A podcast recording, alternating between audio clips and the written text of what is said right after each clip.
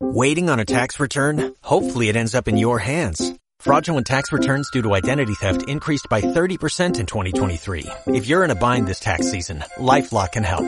Our U.S.-based restoration specialists are experts dedicated to helping solve your identity theft issues. And all LifeLock plans are backed by the Million Dollar Protection Package. So we'll reimburse you up to the limits of your plan if you lose money due to identity theft. Help protect your information this tax season with LifeLock. Save up to 25% your first year at LifeLock.com slash aware.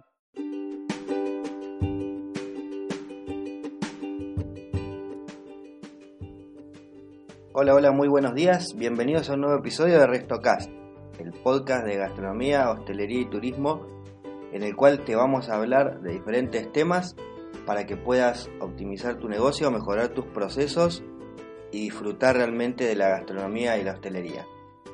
Hoy, episodio número 9. Saludo a Macarena. Buenos días, Macarena. Buenos días, Germán. Buenos días a todos. Espero que estén muy bien. Sin más vueltas, vamos a empezar a, a, desarrollar el podcast. Ya saben los que nos vienen siguiendo que van a ser un poco más cortitos. Los primeros podcasts eran súper largos, de 40 minutos, 45 minutos. Así que vamos a reducir. Hoy vamos a hablar de un tema que estuvimos hablando ayer con un, con un cliente y que, que hablamos regularmente con los clientes y que normalmente en los pequeños y medianos negocios gastronómicos, pequeños y medianos negocios hosteleros falla mucho y falla mucho o directamente no se hace. ¿no? Vamos a hablar de la evaluación del desempeño de los empleados en un negocio. Y esto es algo que prácticamente a pequeña y mediana escala no se hace y está súper mal, tirón de orejas. Está súper mal porque la, evaluación de desempeño tiene un montón de beneficios y un montón de datos que podemos recabar nosotros a partir de hacer estas evaluaciones. Principalmente evaluar el personal nos permite, nos permite evaluar el desempeño, nos permite ver en qué lugar estamos con cada uno de nuestros empleados, aunque nuestro equipo sea de tres personas. Y, saber cuál es el que rinde más, el que rinde menos, cómo se vienen desempeñando, qué tareas eh, son las que le, les resultan más fáciles, más difíciles, cuál le gusta más, cuál le gusta menos, pero también nos permite evaluar un montón de otras cosas como son eh, los factores actitudinales, cuál es la actitud que tiene el empleado hacia el negocio, cuáles son las habilidades propiamente dichas y el desempeño propio en, el área en la, que en la que, valga la redundancia, se desempeña o está trabajando. Entonces la evaluación de personal es algo que se debería hacer permanentemente, al menos una vez al mes, hacer una evaluación eh, un poquito más profunda, un poquito más profunda, pero eh, como comentábamos ayer, llegado el caso y dependiendo del tamaño de la empresa y de cuánto queramos realizar, analizar o no el desempeño del personal, se pueden hacer incluso eh, microevaluaciones hasta, hasta a diario del, del, personal. Y se pueden evaluar diariamente algunas actividades y, y, el desempeño en algunos, en algunos ítems del personal a diario. Y se le puede dar una, una devolución a diario al empleado de decirle cómo va. Pero básicamente lo que nosotros vemos y nos hemos encontrado a lo largo de los años y de, este trabajo con, las mentorías y la consultoría de negocio gastronómico es que en la mayoría de los casos ni siquiera se realiza, no se tiene en cuenta y por ejemplo eh, llega el punto en el que hay un problema con un empleado, el empleado decide desvincularse de una empresa sin previo aviso, de un día para el otro y ese de un día para el otro en realidad no fue de un día para el otro, en realidad el empleado ya venía dando señales, venía advirtiendo que tal vez estaba desconforme, que tal vez estaba descontento, que tal vez tenía otras preocupaciones que nosotros no, no atendimos. Y cuando nosotros decimos, no, vino de un día para el otro y, y me dijo que renunciaba, no era tan así. Y realizando algunas evaluaciones podríamos haber evitado esto o por lo menos podríamos haber dado seguimiento y saber cuándo iba a pasar. Yo creo que también las evaluaciones de personal, eh, los dueños de los negocios tienen miedo de hacerlas porque no saben cómo hacerlas. Entonces les da miedo eh, realizar una evaluación del personal porque no saben qué evaluar. Nosotros acá lo que hicimos fue tomar la evaluación de personal que hay en el kit gratuito, que ya se ha dicho de paso, la pueden descargar. Ustedes completan los datos y pueden descargar más de 100 recursos que son totalmente gratuitos. Y lo que vamos a hacer es dar una serie de pautas que están en esa planilla para que ustedes puedan de alguna manera tener una guía de cómo evaluar a su personal. Entonces, vamos a ir rápido a, rápido a esto. Lo pueden, pueden buscar la, evaluación de desempeño en germandebonis.com.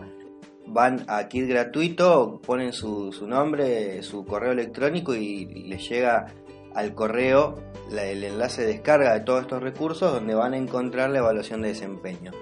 Y la evaluación de desempeño, como les decía, tiene, tiene tres secciones vertebrales que son el desempeño laboral propiamente dicho, donde ustedes van a tener que poner una calificación, ¿sí? Eh, que está aclarado en la planilla cómo deben calificar en cuanto a puntos.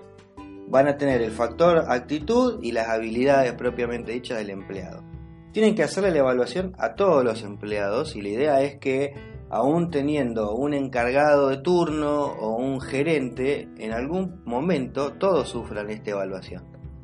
La evaluación que nosotros proponemos es lo que yo llamo de doble entrada, que es una evaluación que hacen dos personas, no una sola, y esto es para tener un criterio más amplio de, evaluación y no que sea solamente el criterio de una persona o a lo mejor de, de, yo dueño, pero tengo un socio, lo puedo hacer yo y lo puedo hacer mi socio, o yo dueño y un jefe de área, lo puedo hacer yo y lo puedo hacer un jefe de área. Digamos que no favorezca amiguismos. Que no, claro, que no haya animosidad o acostumbramiento a lo largo del tiempo a conocer a los empleados y evaluarlos más por una cuestión de relación, una cuestión relacional, que una evaluación propiamente dicha. Y dentro de estos puntos vamos a mencionar rápido, rápido cuáles son los que van para que los conozcan y después lo puedan descargar. En el desempeño laboral vamos a evaluar la responsabilidad, la actitud y calidad en el trabajo, la productividad, el orden en el trabajo, la planificación del trabajo, la comprensión de situaciones. Después pasamos al, factor actitud, donde está la actitud hacia la empresa, la actitud hacia los superiores, la actitud hacia los compañeros, la actitud hacia el cliente, la cooperación con el propio equipo de trabajo, la capacidad para aceptar críticas, la capacidad para generar sugerencias constructivas, la, presentación personal, la disposición y la puntualidad. Esto se le pueden ir agregando ítem o sacando ítem. Esto es una guía ¿sí? que termina con las habilidades, donde vamos a ver la iniciativa, la creatividad, la adaptabilidad, la respuesta bajo presión, que esto es muy importante en algunos cargos, la capacidad de manejar múltiples tareas, la coordinación y el liderazgo, la capacidad de aprendizaje, el carisma, el compromiso hacia el equipo, el manejo de conflictos y la gestión del tiempo.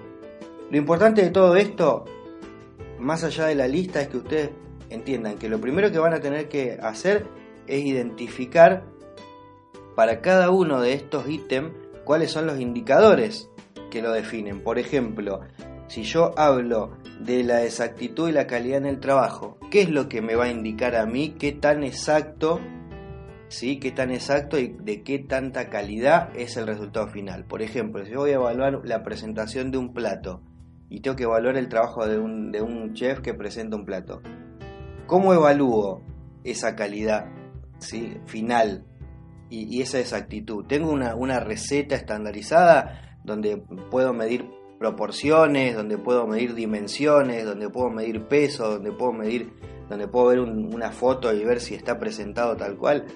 Lo mismo para cualquiera otro de los ítems, la actitud hacia los compañeros. ¿Qué indica buena actitud hacia el compañero o mala actitud hacia el compañero? ¿Sí? Buena actitud es buena disposición, buena actitud es apoyar al compañero, buena actitud es X o Y, o, tal vez es mala actitud y considero que si yo hago las tareas del compañero para no perder tiempo y lo paso por arriba es una mala actitud, por ejemplo. Entonces hay que definir todos estos indicadores para cada uno de estos puntos, que son 27 en total, definir cuál va a ser el indicador. Y una vez que nos acostumbremos a tener en cuenta los indicadores, la hagamos la evaluación una, dos, tres veces, automáticamente vamos a poder hacer la calificación. Y tienen que ser indicadores medibles. No pueden ser al azar o, ay, hoy me levanté de buen humor y le pongo un 7 y mañana me levanto de mal humor y le pongo un 3 y así tienen que ser indicadores medibles y medibles realmente. Tiene que haber una escala donde Exacto. digamos, bueno, le tengo que poner puntuación eh, del 0 al 100, cómo califico del 0 al 100, y, tiene que estar claro para que si queremos delegar esta tarea, porque nuestro negocio crece, y por ejemplo queremos delegar esta tarea a un evaluador, el evaluador entienda los criterios que nosotros queremos que utilice. Si no, va, va a pasar lo mismo, el evaluador va a evaluar, evaluar estos ítems con sus criterios que tal vez no sean los que nosotros queremos. Entonces, bueno, los animamos a hacer evaluación de desempeño, a empezar a hacer, a descargar el modelo está en germandebonis.com. Hay una versión gratuita y hay una versión pro que tiene entrega estadísticas y más datos, pero con la versión gratuita lo pueden hacer perfectamente.